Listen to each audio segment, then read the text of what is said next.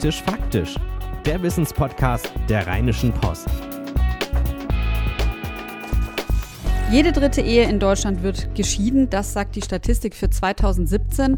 Und das zeigt uns, dass das Thema Ehe zwar auf der einen Seite natürlich was sehr Romantisches ist, aber auf der anderen Seite etwas ist, das vielleicht doch auch gute Planung braucht. Darüber, wie man am besten plant, wie man das vielleicht im Vorhinein schon hinkriegt, den Rosenkrieg, den berühmten, zu vermeiden, darüber möchte ich sprechen und dafür habe ich mir jemanden eingeladen. Sie heißt Angelika Schmitzberg, ist Rechtsanwältin für Familienrecht und damit ganz einfach ausgedrückt Scheidungsanwältin. Herzlich willkommen. Guten Tag, Frau Hamann. Sagen Sie mal, Frau Schmitzberg, im wenn ich mir so Serien und so angucke, da ist das Thema ähm, Ehevertrag immer ganz groß. Aber wenn ich jetzt in meinen Freundeskreis gucke, und da ist in letzter Zeit doch recht viel geheiratet worden, dann wird zwar unheimlich viel geplant, wie die Trauung ablaufen soll, wie das Fest ablaufen soll und so, aber das Thema Ehevertrag und Gütertrennung, das kommt eigentlich so gut wie gar nicht vor. Wie ist das denn bei Ihnen? Empfehlen Sie Ihren Klienten, einen Ehevertrag aufzusetzen oder eher nicht? Ja, dieser Ehevertrag, der hat irgendwie so einen, einen Beigeschmack, als wenn das irgendwie äh, zeigen würde, wenn man sich über juristische Fragen vor einer Eheschließung Gedanken machen würde, würde man sich ja vielleicht nicht lieben, dann wäre das doch ein Zeichen für mangelndes Vertrauen.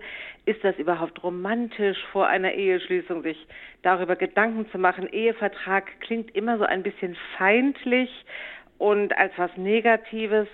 Das finde ich sehr, sehr schade. Das geht jetzt gar nicht alleine um das Thema, soll ich einen Ehevertrag schließen und welchen Inhalt soll der haben, sondern eigentlich wäre mir ein großes Anliegen, dass alle, die sich zur Eheschließung entschließen, sich auch Gedanken darüber machen, was löst das eigentlich juristisch wirklich aus? Denn das Eheschließen ist ja vor allen Dingen ein juristischer Akt. In dem Moment, wo ich eine Ehe rechtlich schließe, gehen nämlich bestimmte Rechtsfolgen automatisch los.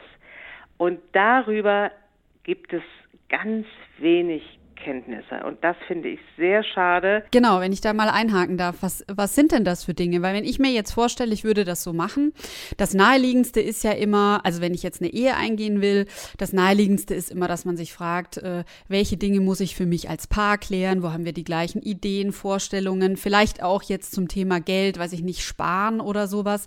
Dann geht es vielleicht um so Fragen wie äh, Konto, legt man das jetzt zusammen? Das ist ja auch sowas, was man eigentlich schon vielleicht hat, wenn man noch keine Ehe eingegangen ist, aber schon zusammen lebt, einfach der Einfachheit halber.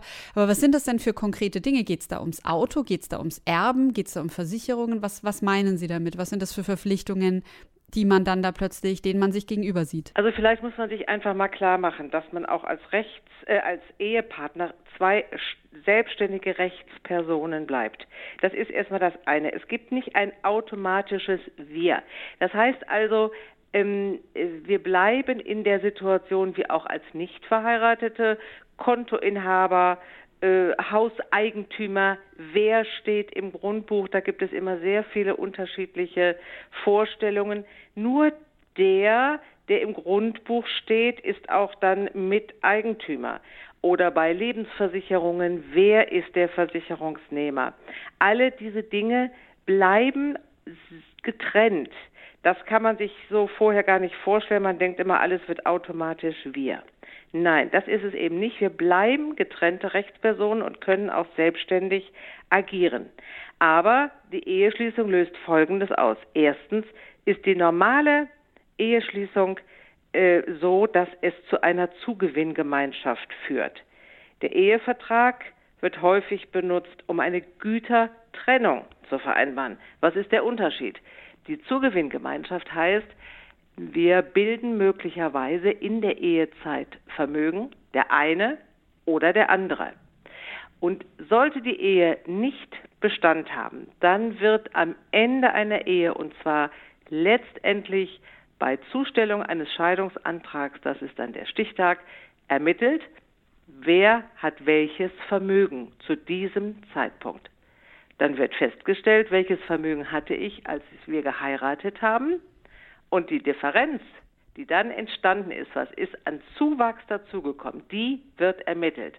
Und der, der mehr als der andere hat, gibt die Hälfte dieses Überschusses ab. Und da kommt es manchmal zu sehr skurrilen Ergebnissen. Da sollte man sich vorher überlegen, will ich diesen Automatismus oder möchte ich eine Gütertrennung? Das heißt, alles, was ich anspare auf meinen Namen, bleibt bei mir. Und äh, es gibt keinen Vermögensausgleich am Ende einer Ehe, falls diese Ehe nicht Bestand hat. Das hat auch erbrechtliche Auswirkungen. Wir sind ja auch, wenn wir Ehe, äh, eine Ehe schließen, sind wir automatisch gesetzliche Erben des Ehepartners. Und ich kann dieses Erbrecht auch nur teilweise ausschließen, nämlich ich kann meinen Partner enterben, aber pflichtteilsberechtigt bleibt mein Ehepartner trotzdem. Das hört sich alles so skurril an. Wenn man heiratet, muss ich mir doch solche Gedanken nicht machen. Ja, aber natürlich gibt es auch Ehesituationen, wo eine Ehe formal besteht, aber eigentlich die beiden Ehepartner schon längst auf anderen Wegen sind. Und dann vergisst man, dass man solche äh, Rechtsfolgen noch nicht aus der Welt geschafft hat. Jetzt geht man ja immer davon aus, dass man eine Ehe schließt, weil man ja alles zusammenlegen will und weil man sich ja so vertraut, dass man eben sein ganzes Leben aufeinander ausrichtet. Ähm, aus Ihrer Erfahrung, ist das unromantisch? Ist das äh, schlecht für die Beziehung, für das Beziehungsklima, wenn Menschen sich entscheiden, so einen Ehevertrag zu machen? Nein, überhaupt nicht. Ich finde eigentlich sehr gut, wenn man einen Ehevertrag machen will, dass man sich überhaupt mal klar darüber wird, wie ist denn unsere rechtliche Situation. Ob ich dann zu einem Vertrag komme oder sage, nee, ich möchte es so behalten, beibehalten, wie die gesetzliche Situation ist, das ist dann eine, ein zweiter Schritt. Aber ein Bewusstmachen dessen, wo steht jeder Ehepartner während der Ehe, im Verlauf der Ehe, immer wieder abzudaten sozusagen. Was wäre denn, wenn wir beide jetzt nicht weiter miteinander gehen würden? Wo würde der eine und der andere dann sein? Das finde ich wichtig. Meistens ist es ja so, dass ein vermögender Ehepartner sagt, ich möchte gerne einen Ehevertrag, weil meine Familie sagt, wir haben ein Familienunternehmen, ich bin Teilhaber an diesem Familienunternehmen und ich möchte äh, heiraten und dann sagt meine Familie, du wirst aber nur, du bleibst nur Teilhaber dieser Familienfirma, wenn du vertraglich vereinbarst mit deinem Partner Gütertrennung. Das heißt, diese Firma, dieser Firmenanteil soll aus dem Zugewinn draußen bleiben. Das ist ein ganz häufiger Fall. Fast immer ist es der vermögendere Teil, der sagt, ich möchte eine Gütertrennung. Macht ein Ehevertrag denn nur Sinn, wenn man eben wohlhabend ist oder kommt das auch in Frage, wenn man, ich sag mal, durchschnittlich verdient? Der Ehevertrag äh, macht nicht nur Sinn, wenn man wohlhabend ist. Das würde man vielleicht am ehesten denken, wenn es um Gütertrennung geht, weil man äh, dann vielleicht äh, sich schützt davor von meinem Vermögen, was ich dem hinzufüge, was ich jetzt schon habe, etwas abgeben muss. Aber ein Ehevertrag kann auch Sinn machen in unterschiedlichsten Konstellationen. Es hängt davon ab, wie ist denn diese Ehe gedacht? Welche Konstellation haben wir? Haben wir Kinder? Ist das eine kinderlose Ehe? Bei kinderlosen Ehen zum Beispiel stellt sich die Frage, ob man diesen Versorgungsausgleich nicht ausschließen möchte. Einer der Ehepartner verdient äh, als äh, hochkarätig Angestellter gutes Geld und hat eine hohe Betriebsrente. Und der andere ist ein Künstler und äh, verdient auch Geld, aber dem ist die, die seine Rente nicht so wichtig. Hauptsache, er hat äh, seine Tätigkeit als Künstler und äh, das macht ihm Spaß und so möchte er auch leben. Er hat irgendwie eine kleine eigene Rentenabsicherung und da stellt sich die Frage, warum soll der Ehepartner der eine hohe Betriebsrente hat, für den Fall, dass diese Ehe kaputt geht, äh, von seiner Rente die Hälfte abgeben. Aber jetzt sind wir natürlich wieder bei, zumindest ein Partner ist relativ, ist wohlhabend. Was ist denn, wenn einer, ich sage jetzt mal, äh, Vollzeit bei im Supermarkt an der Kasse arbeitet oder überhaupt im Supermarkt Regale einräumt oder sowas und der andere ist, ich sag mal, Vollzeit Kellner oder arbeitet in der Bäckerei oder so? Also für, ich glaube, für, für solche äh, Konstellationen lohnen sich Eheverträge eher nicht. Äh, wenn aber einer zum Beispiel die Tendenz hat, ab und zu mal zu arbeiten an der Kasse und dann aber wieder Zeiten hat zu haben, wo er nichts tut, weil, es, weil er bequem ist, stellt sich die Frage, ob der andere dann immer für ihn gerade stehen soll ähm, indem er schön brav durcharbeitet und seine Rente aufbaut. Also das muss, glaube ich, schon ein Stück jeder selber wissen. Es geht eben darum, diese rechtlichen Konsequenzen sich zu überlegen. Will ich die Hälfte meiner Rente abgeben? Will ich, dass mein Partner das erbt, was ich habe? Und wenn es auch nicht viel ist, aber möchte ich eigentlich die Konstellation oder habe ich vielleicht Kinder aus erster Ehe, möchte, dass die mein Häuschen erben, aber nicht mein Ehepartner, den ich mit 50 heirate und der selber Vermögen hat. Warum möchte ich das vielleicht anders äh, äh, regeln? Also da gibt es schon verschiedene Konstellationen. Eheverträge hängen wirklich von der jeweiligen Situation ab. Eine ganz normale Ehe mit äh, zwei äh, Leute sitzen an der Kasse, äh, haben auch Kinder. Da würde ich wohl eher keinen Grund sehen, da einen Ehevertrag zu machen, wenn sonst keine weiteren speziellen Situationen hinzukommen. Finde ich aber einen äh, ganz wichtigen Punkt, eben dieses, äh, dass diese Details einer Partnerschaft, äh, wie eben zweite Ehe, Kinder, dieses und jenes, also dass äh, man sich klar macht, unabhängig vom Geld, dass diese ganzen Klauseln, ähm, dass man die eben unter Umständen aufschreiben muss und auch dafür einen Ehevertrag brauchen könnte. Weil man denkt immer nur so, Ehevertrag, klar, ist eben diese Situation mindestens, also einer ist reich, mindestens oder eben beide. Äh, und, äh, und jetzt müssen wir irgendwie hier dafür sorgen, ähm, ähm, dass ähm, ja, dass das Geld eben nicht geteilt wird am, am, am Ende der, also einer Ehe, ähm, sondern dass es eben um noch viel mehr Details geht. Das äh, finde find ich sehr spannend. Muss, wenn einer reich in die Ehe geht, dann ist das Vermögen, was er äh, in die Ehe ja mitbringt, bleibt ja bei ihm, weil es nicht in den Zugewinn kommt. Der Zugewinn ist ja das, was in der Ehe dazukommt zu diesem Vermögen. Ja. Aber es kann natürlich zum Beispiel erbrechtliche Konsequenzen haben, wie ich gerade sagte. Wenn ich Kinder aus einer anderen Ehe habe oder ich möchte überhaupt nur, dass meine Kinder erben und nicht der Ehepartner, weil das eben äh, in diesem Familienunternehmen so vorgesehen ist, dass es immer in der äh, Familienstruktur äh, bleiben soll, dann kann das eben Sinn machen.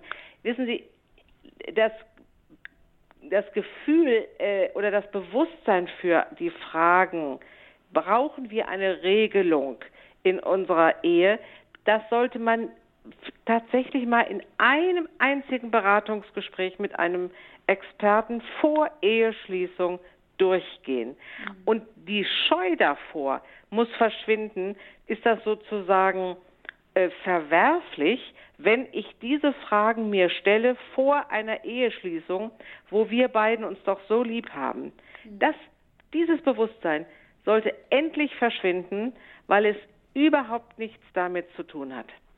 Und zu gucken, welche Konstellationen liegen bei uns vor, was möchten wir denn gerne, wie stellen wir uns das vor, sollte wirklich äh, vorurteilsfrei jeder in Anspruch nehmen. Und so ein Beratungsgespräch kann man durchaus auch dann zu zweit bei einem Anwalt machen. Der berät dann ja, die, die, oder der, der, der schildert ja die Rechtslage in einer bestimmten Konstellation, ist dann in dem Moment ja nicht der Interessenvertreter. Also was ich mir sehr gut vorstellen kann, ist, dass es auch gesund ist, auch wenn es eben nicht so romantisch ist, aber dass es sehr gesund ist äh, und eben äh, sehr realistisch ist, wenn man diese Dinge auch vorher diskutiert, äh, wenn man sich dem auch stellt. Selbst, wie Sie sagen, wenn man dann eben keinen Ehevertrag schließt, aber dass man sich einmal hingesetzt hat äh, und das einmal für sich selber reflektiert hat und eben auch mal miteinander vielleicht auch aneinander gerasselt ist, weil der eine das so sieht und der andere ganz anders. Ähm, aber wenn man das schon mal so vorgedacht gedacht hat, weil wahrscheinlich, wenn man es vorher nicht kann, dann kann man es in der Ehe wahrscheinlich erst recht nicht, wenn die Gefühle dann so hochfahren und so und Verletzungen dazukommen, dann wird es wahrscheinlich eher unschöner als besser. Ja, genau. Und wissen Sie, das Thema ist ja auch, dadurch, dass ich eine getrennte Rechtsperson bleibe von meinem Partner, kann ich äh, durchaus auch Vermögen haben, von dem der andere gar nichts weiß.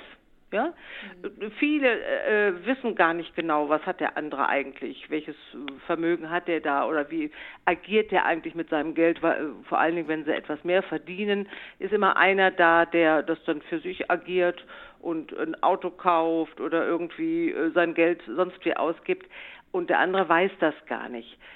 Einfach dieses, dieses sich öffnen und dieses sich bewusst machen, wir sind Partner und wir haben Anspruch darauf zu wissen ein Stück, wo steht der eine, wo steht der andere, diese Offenheit zu haben, das finde ich ein wichtiges Ding von Anfang an mit offenen Karten zu spielen, damit wirklich jeder weiß, wo jeder Einzelne für sich auch im Falle des Falles stehen würde. Ich möchte einen weiteren oder zwei weitere wichtige Punkte noch erwähnen. Das ist natürlich das eine ist das Unterhaltsrecht. Durch die Eheschließung entstehen ja auch wechselseitige Unterhaltsansprüche.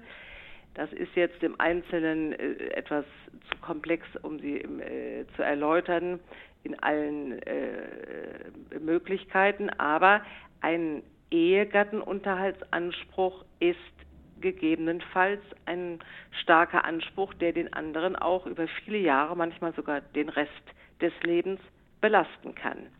Also ist es sehr wichtig, sich klarzumachen, beide sollten berufstätig sein und ihr eigenes Geld verdienen, weil wenn einer zum Beispiel wegen Kinderbetreuung aus dem Beruf rausgeht und danach auch nicht mehr einsteigt, dann kann eine Unterhaltspflicht für den anderen Partner entstehen, wenn diese Ehe nicht mehr weitergeht, weil man sagt, die Frau konnte hier durch Kinderbetreuung ihren eigenen Lebensunterhalt jetzt nicht sichern, sie konnte ihre eigene Karriere nicht so aufbauen, dann kann es Unterhaltsansprüche geben. Und da, ob das immer so gewollt ist, da habe ich die Zweifel, weil ich denke, darüber ist oft nicht ein wirkliches Bewusstsein vorhanden und, und das finde ich sehr schade. Das Zweite ist, es gibt noch den Versorgungsausgleich, äh, Ausgleich, auch eine Sache, die automatisch eintritt bei Eheschließung. Das heißt, die Renten, die jemand erwirtschaftet in der Ehe, werden automatisch mit dem Partner geteilt. Alle Arten von Renten, einschließlich Betriebsrenten, Riester-Rente, nicht da rein gehören zum Beispiel Kapitallebensversicherungen. Die gehören in den Zugewinnausgleich. Aber die Renten werden geteilt. Wenn also einer extrem erfolgreich ist im Beruf und er hat eine schöne hohe Betriebsrente und äh, hat äh, Jahr für Jahr schöne hohe Anwartschaften, dann muss er im Falle, dass diese Ehe nicht weiter Bestand hat, die Hälfte seiner erwirtschafteten Rente an den anderen abgeben.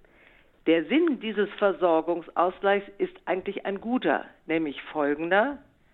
Wenn ein Ehepartner wegen Kinderbetreuung aus dem Job zumindest für eine Zeit ausscheidet, dann schafft er ja in dieser Zeit keine eigenen Rentenanwartschaften an. Und deswegen hat man gesagt, dann soll die Rente, die der andere Partner erwirtschaftet, auch für den, der die Kinder betreut, mit Wirkung haben. Das heißt, er kriegt die Hälfte davon übertragen. Es gibt aber auch Situationen, wo gar keine Kinder vorhanden sind und wo einer eine gute Rente erwirtschaftet, weil der extrem erfolgreich und fleißig ist und der andere macht sich vielleicht ein etwas bequemeres Leben äh, und will das auch gar nicht so, äh, dann muss derjenige, der der mehr verdient hat und einfach auch sehr äh, erfolgreich im Beruf war, die Hälfte seiner Rente abgeben. Sie haben vorhin darüber gesprochen, äh, dass es meistens so ist, dass derjenige den Ehevertrag macht, der zum Beispiel ein Unternehmen geerbt hat. Ähm, und ich frage mich aber, früher war das so, meistens waren ja dann die Frauen eher die, die ähm, zu Hause geblieben sind, die eben natürlicherweise keinen Job hatten, die sich um die Kinder gekümmert haben. Das verändert sich zwar heute zunehmend, aber ich frage mich trotzdem, ist der Ehevertrag nicht etwas, der das vielleicht der Frau erstmal schadet oder müssen Frauen, anders ausgedrückt, mehr auf die Details und auf das Kleingedruckte achten als Männer, wenn sie, äh, wenn es um Gütertrennung geht? Ja, also zumindest wenn man sich entscheidet, wegen Kinderbetreuung eine Zeit lang aus dem Beruf auszuscheiden oder vielleicht auch nur Teilzeit tätig zu sein, das hindert mich natürlich immer daran, ein Stück meine finanzielle Absicherung für mein Leben stärker aufzubauen. Da bin ich schutzbedürftiger, das ist völlig klar.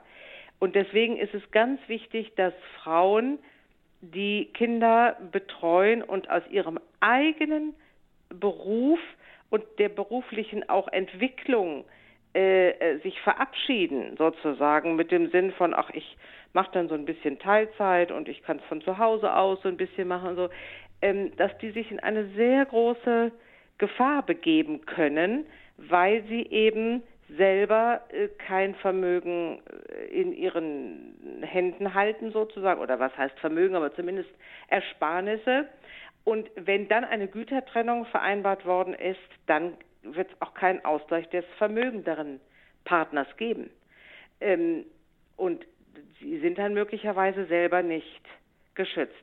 Es gibt aber auch umgekehrte Fälle, wo man einfach äh, sich bewusst machen muss, dass ähm, ähm, wenn ich äh, keinen Ehevertrag habe und als vielleicht ähm, in dem Fall Mann eine Karriere mache und mache, habe sehr viel Einkommen und ich lebe aber schon äh, lange nicht mehr mit dieser Frau gemeinsam äh, in einem Haus oder in einem Kontext, dann läuft weiterhin diese äh, Teilhabe der Frau an meinem Vermögen, was ich aufbaue.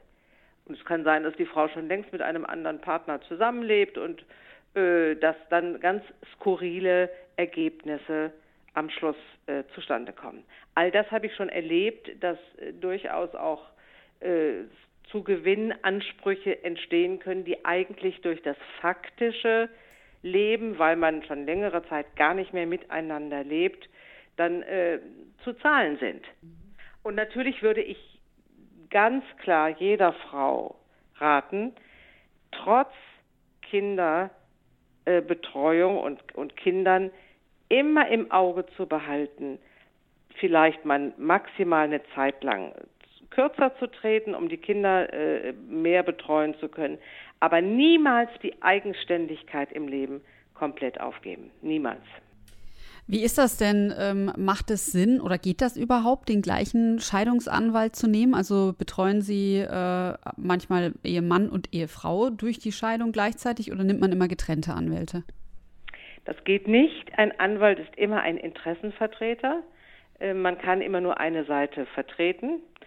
Der Scheidungsantrag selbst muss durch einen Anwalt gestellt werden. Wenn der andere dem Scheidungsantrag nur zustimmt, ist ein Anwalt gar nicht notwendig.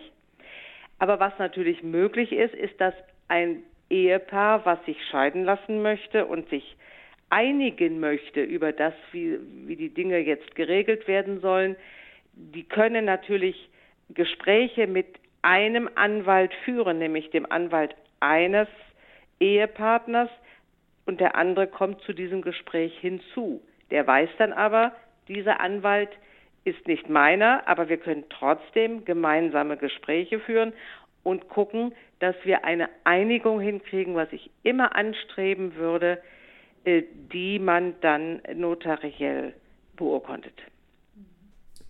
Ein wichtiges Thema, das Sie jetzt auch immer wieder angesprochen haben, ist das Thema Kinder. Zum einen natürlich wegen dem Unterhalt, aber ja auch, weil immer die Frage ist, wo kommen die Kinder hin? Wie geht das eigentlich mit dem Sorgerecht?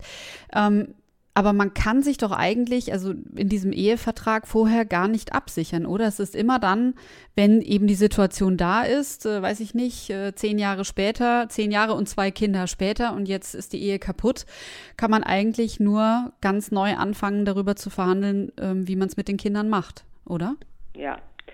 Also die Kinderthematik ist eine der schwierigsten, faktisch der schwierigsten, auch für die Juristen sehr, sehr komplexe Thematik. Das Sorgerecht ist ja bei den Eltern gemeinsam, wenn sie verheiratet sind, automatisch. Und das Sorgerecht bleibt auch in den meisten Fällen bei beiden nach der Trennung oder Scheidung. Aber die Frage stellt sich natürlich häufig, wo leben die Kinder und wenn sie bei einem Elternteil leben, wie häufig ist dann der Umgang des anderen Elternteils mit den Kindern. Da gibt es wirklich teilweise sehr, sehr schwierige äh, Auseinandersetzungen. Und das ist etwas, was eigentlich immer nur von Fall zu Fall beurteilt werden kann. Eindeutig sagen kann man, dass sich da insofern etwas verändert hat, als die Väter heutzutage sehr viel stärker an den Umgangsrechten mit den Kindern nach einer Trennung interessiert sind.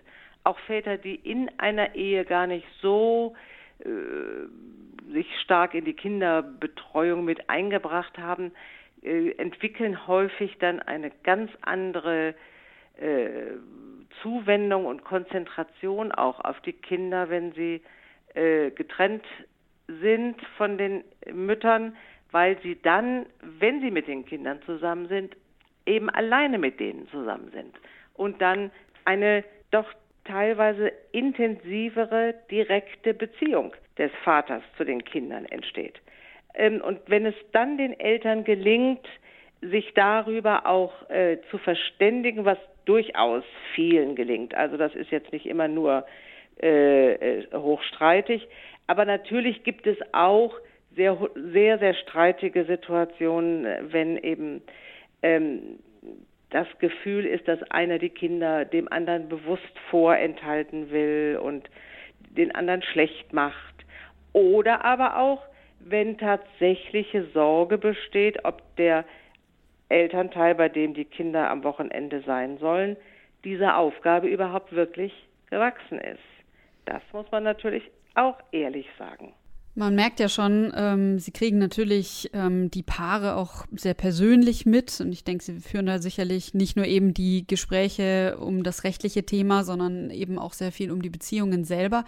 Wenn es um das Thema Kinder geht, was würden Sie sich denn da von Eltern, die sich scheiden lassen, wünschen? Wenn Sie jetzt sowas formulieren könnten. Was würde es besser für die Kinder machen oder auch ähm, einfach leichter für die ganze Familie? Ja, wenn zugelassen wird äh, und beiden Eltern bewusst ist, dass sie beide für die Kinder wichtig sind, dass man ähm, äh, es ermöglicht, dass die Kinder mit beiden Eltern unbeschwerten Kontakt haben dürfen und das unterstützt wird und ähm, dass äh, auf der Elternebene tatsächlich auch Absprachen möglich sind. Was, äh, was unterstützen wir finanziell?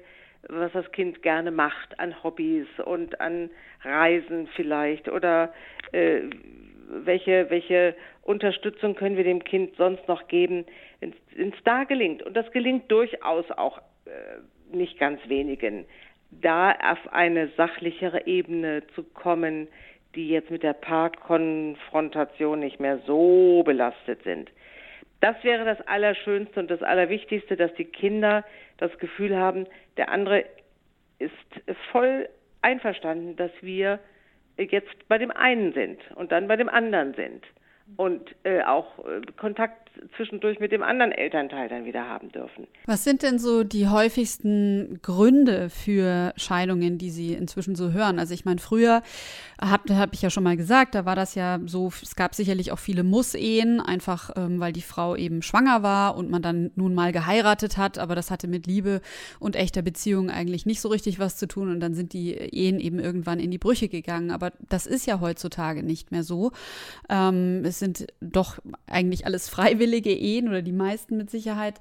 Ähm, warum scheiden sich die Leute heute? Ja, ich glaube schon, dass das damit zu tun hat, dass, dass wir heute äh, ein anderes äh, Selbstbewusstsein haben, dass eine Eigenständigkeit der Menschen schon auch im Vordergrund steht und dass natürlich auch Frauen sich nicht mehr aus wirtschaftlichen Gründen sozusagen unterordnen äh, müssen. Sie können einfach auch entscheiden, ob sie sagen, äh, ich möchte trotz der ganzen Schwierigkeiten, die wir im Laufe des Alltags miteinander festgestellt haben, äh, doch zusammenbleiben oder ich möchte gucken, dass wir äh, respektvoll, aber doch jeder seinen eigenen Weg geht, wechselseitig. Also ich meine, das kann man jetzt nicht nur, man kann jetzt nicht nur sagen, äh, dass die Frauen sich mehr äh, trennen. Tendenziell glaube ich schon, dass es, es gibt ja auch Untersuchungen, dass ähm, schon verstärkt Trennungen von Frauen ausgehen, weil sie eben doch häufig einfach selbstbewusster und auch selbstständiger sind. Ähm, da hat sich auf jeden Fall etwas verändert. Außerdem spielt es natürlich auch eine Rolle, dass wir heute alle sehr viel älter werden und äh, Ehen auch äh, oder dass das Leben einfach viele, viele, viele, viele Jahre dauert und durchaus auch Lebensabschnitte gemeinsam gelingen und dann einfach doch auch neue Abschnitte kommen, in denen man äh, in einer anderen Form leben möchte. Äh, warum verwandeln sich eigentlich Menschen in der Scheidung so oft in Monster? Da hat man sich jahrelang geliebt und alles ging gut und auf einmal braucht man einen Fachanwalt für Familienrecht. Und zwar nicht nur, weil es vielleicht um die Finanzen geht, sondern weil man eben einfach emotional nicht mehr miteinander zurechtkommt, nur noch im Streit liegt und so weiter. Was ist das für ein spezieller Moment im Leben? Ja, ich denke schon, dass die, äh, die auch die Enttäuschung und äh, die Angst auch, wie geht es jetzt alleine weiter? Es gibt ja auch häufig einen, der ist der Auslöser, der, der möchte die Trennung, der andere ist aber vielleicht ängstlich und kann sich das gar nicht vorstellen. Wie geht das jetzt alles? Äh, gerade natürlich dann, wenn ich mich zum Beispiel auch um Finanzen überhaupt nicht gekümmert habe und jetzt soll ich plötzlich alles alleine äh, verwalten und soll da irgendwie alleine stehen. Das, das macht natürlich Angst. Das sind einfach, ähm, äh, das neue Leben steht einem äh, irgendwie unsicher vor Augen und es ist entgegen dem der Lebensplanung, die man ja hatte bei Eheschließung, das heißt ja immer noch, bis das der Tod euch scheidet, ähm, ist man plötzlich in einer anderen Situation. Das ja, hängt sehr viel mit Enttäuschungen und, und eben aber auch mit diesen finanziellen Auseinandersetzungen zusammen, dass da nicht das Gefühl vorherrscht, hier gehen wir fair miteinander um, sondern einer ist derjenige, der den Zugewinn ausgleichen soll, der ist aber jetzt nicht ganz ehrlich bei seinen Auskünften, was ist denn eigentlich wirklich da an Vermögen und so, dass das natürlich alles nicht dazu führt, dass man freundschaftlich auseinandergeht. Das kann man auch nachvollziehen. Allerdings gibt es durchaus auch die, das Gelingen von Regelungen und von äh, nach den ersten emotionalen Enttäuschungen dann auch einen Übergang in das vernünftigere äh, Verstehen. Und ich sehe es so, dass ein Anwalt oder eine Anwältin natürlich nicht zum Verschärfen der Konflikte da ist, sondern im Gegenteil sozusagen ein Geländer bietet in einer schwierigen Phase für die Menschen, die plötzlich in einer völlig neuen Lebenssituation allein weitergehen, juristisch, finanziell, faktisch mit den Kindern und so weiter. Das muss ganz neu geordnet werden. Und dieser ganze Vorgang ist sehr komplex, weil er mein gesamtes persönliches Leben emotional wie aber auch existenziell, finanziell äh, auf den Kopf stellt. Und ich höre von meinen Mandanten häufig danach, es dauert ja immer ein paar Monate, bis sich eine solche Neuregelung dann irgendwann endlich einstellt, dass sie dann auch mit neuem Mut und mit neuer äh, innerer Sicherheit und Freiheit auch den nächsten Lebensabschnitt äh, in Angriff nehmen. Das Ende gibt einem ein Gefühl von Verzweiflung, bis man dann beim Neuanfang im eigenen Leben angekommen ist, wahrscheinlich. Ja, ne? Genau. Und das gelingt aber. Also ich würde ganz klar sagen, das ist das, was mir an meiner Arbeit Freude macht, zu spüren, dass man wirklich ein Helfender ist, der Sicherheit geben kann, der, der ähm, äh, einfach auch ja, ein, ein, ein, ein Vermittler ist und ein äh, Neumotivator auch äh, dabei hilft, Dinge zu relativieren, die man sich vielleicht vorher anders vorgestellt hat. Und selbst wenn das Geld nicht so viel ist, wie man sich das vorher vorgestellt hat, aber einfach ja diese neue Ausrichtung mit zu begleiten. Letzte Frage. Ähm, Sie haben ja jetzt nun eine sehr spezielle Form von Arbeit. Sie sind ein bisschen auch sowas wie Expertin für kaputte Ehen. Ähm, was hat Ihre Arbeit Sie denn über die Liebe gelehrt? das ist etwas ganz Unterschiedliches. Ehe und Liebe gehört nicht unbedingt zusammen. Liebe ist etwas, was ähm, unabhängig von juristischen äh, Gegebenheiten äh, lebendig ist oder nicht. Wenn Liebe allerdings äh, als sozusagen Vorwand genutzt wird, um eine lebenslange äh, ja, Fusion von zwei Menschen sozusagen zu begründen, dann halte ich die Liebe für überfordert, weil ja, das Leben so viele Herausforderungen an uns stellt, die dazu führen können, dass sich auch das Thema Liebe ein Stück verändern kann, ohne in das Gegenteil umschlagen zu müssen.